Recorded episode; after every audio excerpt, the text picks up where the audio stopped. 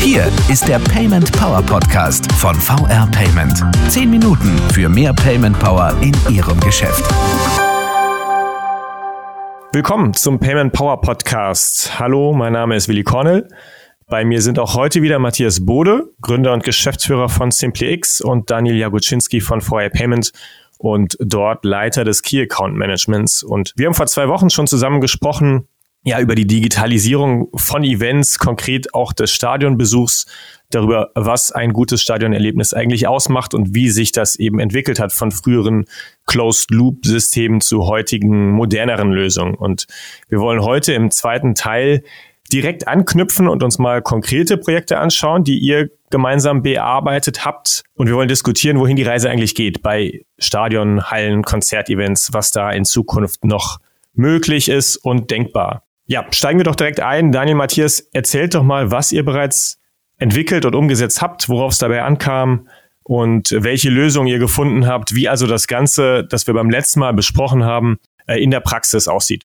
Unser erstes gemeinsames Projekt äh, hatten wir letztes Jahr bei Hannover 96. Und ich gebe gerne offen zu, äh, ich kenne die Firma SimplyX schon länger und äh, ich habe das dem Matthias Bode damals auch gesagt. Ich war super glücklich, dass wir in diesem Projekt gemeinsam aufeinander trafen, weil ich ehrlich gesagt oder immer scharf auf eine Partnerschaft war mit SimplyX, äh, weil es ein tolles Unternehmen ist, welches äh, genau in dieser Zielgruppe starke Reputation hat, starke äh, Kundenbeziehungen auch hat. Und wir haben uns eben in, in dem Projekt mit Hannover 96 kennen und schätzen gelernt und haben dort, äh, ich würde mal sagen, eigentlich alle Anforderungen aufgenommen, die ein, ein modernes Payment heute braucht. Das äh, geht natürlich äh, darüber los, dass wir eine perfekt abgestimmte Kasseninfrastruktur mit dem entsprechenden Payment Terminal haben. Wir haben Sonderfunktionalitäten dort entwickelt, wie eben die die Pfandbecherrücknahme, die ebenfalls kontaktlos abläuft, bis hin zu dem, was wir jetzt auch in dieser Saison ausrollen und sehen, ist also das sogenannte In-Seat Ordering. Das heißt also das, das Bestellen, äh, Vorbestellen eines Bieres oder einer Wurst vom Platz heraus, inklusive dem äh, bargeldlosen Zahlen direkt aus der App heraus. Und ähm, vielleicht weitere Projekte äh, erwähnt. Wir waren äh, letztes Jahr gemeinsam an dem Thema Wunderino Arena in Kiel äh, dran, haben dort äh, das Payment implementiert und äh, sind jetzt mit Jan Regensburg auch live gegangen in dieser Saison. Mhm. Ja, ich äh, kann das nur zurückgeben. Ne? Ja, wir haben 96, ähm, haben wir das erste Mal sehr intensiv zusammengearbeitet. Ähm, das hat sehr, sehr gut funktioniert, macht Spaß und ja, äh, auch wir hoffen auf äh, viele weitere Projekte. Ähm, um das vielleicht noch ein bisschen zu ergänzen bei Hannover 96, äh, weil du eben schon angesprochen hast, wir führen jetzt in dieser Saison ähm, im Prinzip das Pre-Ordering vom Sitzplatz aus ähm, ein. Ähm, da gehören ein paar mehr Dinge dazu. Ne? Das heißt, wenn der Fan was bestellt hat, muss er natürlich auch wissen, wo holt er es sich ab, äh, steht er am richtigen Kiosk. Das heißt, auch da muss natürlich mhm. nicht nur das Bezahlen, sondern eben auch die vernünftige Vorbestellung mit einer gewissen Abhollogik ähm, und so weiter natürlich implementiert werden, was dann auch die verschiedenen ähm, Produktbereiche natürlich auch wieder integriert. Ja, es muss an der Kasse angezeigt, äh, angezeigt und abgeholt oder aufgerufen werden können. Es muss ähm, am Kiosk TV angezeigt werden, ähm, dass, dass hier auch der richtige Platz äh, zur Abholung ist. Ist das schon bezahlt? Ist es noch nicht bezahlt? Also das sind ähm, viele Dinge, auf die man natürlich achten muss. Und ähm, was ich auch noch anbringen würde, ist eben, was viele gar nicht mitbekommen, die Abrechnung nach so einem Spieltag.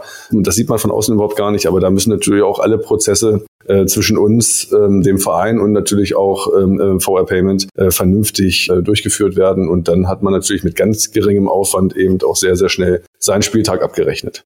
Hm. Da würde ich gerne nochmal einhaken. Ihr habt beide ja gesagt und, und geschildert, wie das eben auch vom, vom Kunden und vom Ende gedacht werden muss. Also so, dass es intuitiv ist, so dass es nahtlos funktioniert, so dass der Besucher ohne großen Aufwand weiß, welche Schritte aufeinander folgen, wenn er bestellt hat, wo er es dann kriegt, dass es dann bereit ist. Und die andere Seite ist ja eben die der Abwicklung im Hintergrund. Deshalb nochmal die Nachfrage, worauf kommt es denn für Betreiber von Stadien, von Hallen an? Äh, was sind deren Anforderungen und wie könnt ihr denen gerecht werden und die bedienen?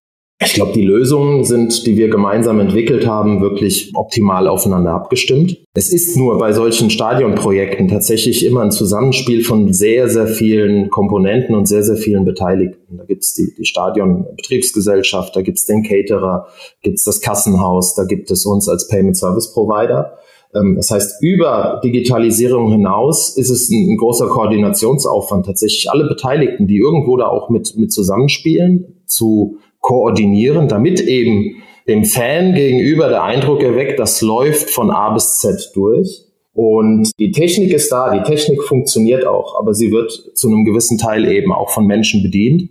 Und äh, wenn Menschen die, die Technik bedienen, da kann vielleicht auch mal was schiefgehen, da kann vielleicht mal eine Buchung falsch ausgelöst werden oder auch ein Fan vertippt sich, gibt eine PIN falsch ein und das unter Druck. Deswegen ist es wichtig, dass alle Beteiligten, die einen Service für den Fan erbringen, da eben auch auf gute, verlässliche, stabile Prozesse zurückgreifen. Mhm. Genau, ähm, sind natürlich Themen, klar, technologisch ähm, und auch schnittstellentechnisch muss alles einwandfrei funktionieren. Ne? Aber ich sage immer so, auch die, die Customer Journey, was man ja heute immer so toll sagt, ist, ne, muss vernünftig abgebildet sein. Dass ein Fan eben genau in der Geschwindigkeit, wie wir das alle haben wollen, eben in der Lage ist, vernünftig mit den äh, Technologien umzugehen. Und das sind einmal wichtige Themen. Und die nächsten sind eben, dass man als Veranstalter als Verein ähm, äh, vielleicht den Kunden auch vernünftig dahin führt und ihn vielleicht auch belohnt. Deswegen haben wir ja auch da passend noch unsere Bonus- und äh, Loyalty-Lösung, um zu sagen, komm, schöner wär's, du kommst nicht erst drei Minuten äh, vor Anpfiff ins mhm. Stadion, sondern wir belohnen dich dafür, wenn du vielleicht schon eine Stunde eher ankommst. Dann haben wir alles ruhiger, alles ein bisschen äh, besser äh, und können ein bisschen mehr koordinieren. Und dann geben wir halt beim Eintritt schon, wenn eine Stunde eher da ist, einen Biergutschein. Und ähm, dann fühlt sich der, der Fan auch belohnt dafür, dass er vielleicht das macht, was man ihm sagt. Und dann kann man auch so ein bisschen entzerren, aber eben auch dafür sorgen, dass der Stadionaufenthalt sich vielleicht auch verlängert durch die Fans. Ja, ich versuche ihn vielleicht früher kommen zu lassen und auch vielleicht erst wieder später gehen zu lassen und habe dadurch natürlich auch die Chance, äh, vielleicht ein bisschen mehr äh, Umsatz zu generieren.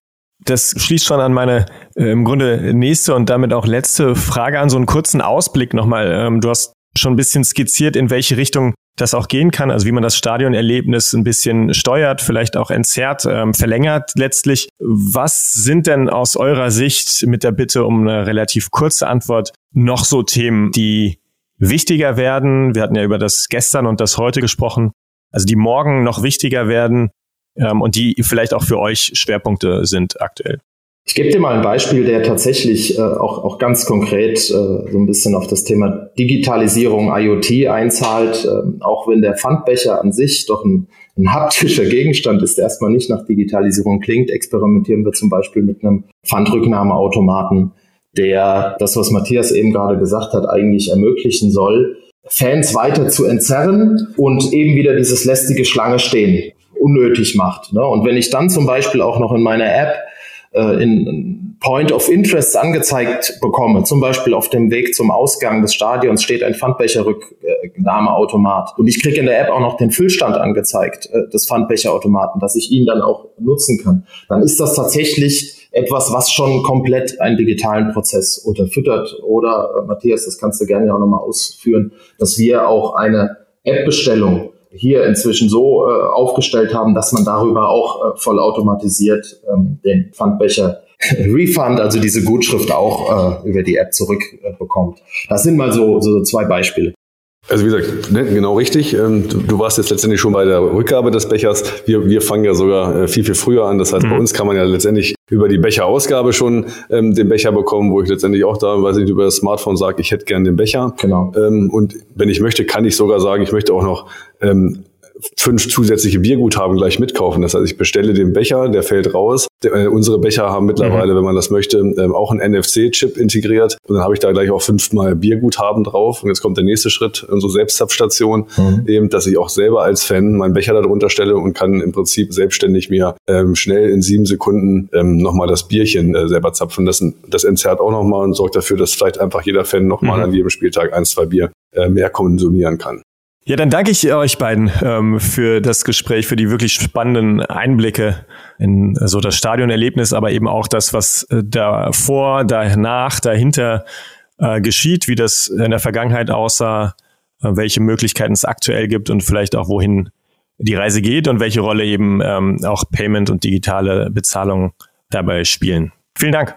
Danke dir. Ja, wir danken auch und hoffen, dass wir hier weiter informieren können, wie unsere Digitalisierung gemeinschaftlich weitergeht. Gerne, darauf freuen wir uns auch. Und wenn Sie beim Hören zu Hause jetzt noch Fragen zu dem Thema haben, denen wir dann eben beim nächsten Mal nachgehen können, oder ganz andere Payment-Themen, die wir hier im Podcast diskutieren sollten, dann schreiben Sie uns gerne eine Mail an podcast at paymentpower.de oder auf Twitter Hashtag Payment Power. Danke fürs Zuhören. Bis zum nächsten Mal, wie gewohnt in zwei Wochen. Tschüss. Das war der Payment Power Podcast von VR Payment. Wenn Ihnen der Podcast gefallen hat, bewerten Sie diesen Podcast bei iTunes und teilen Sie ihn mit Ihren Freunden und Kollegen. Der VR Payment Power Podcast. Zehn Minuten für mehr Payment Power in Ihrem Geschäft.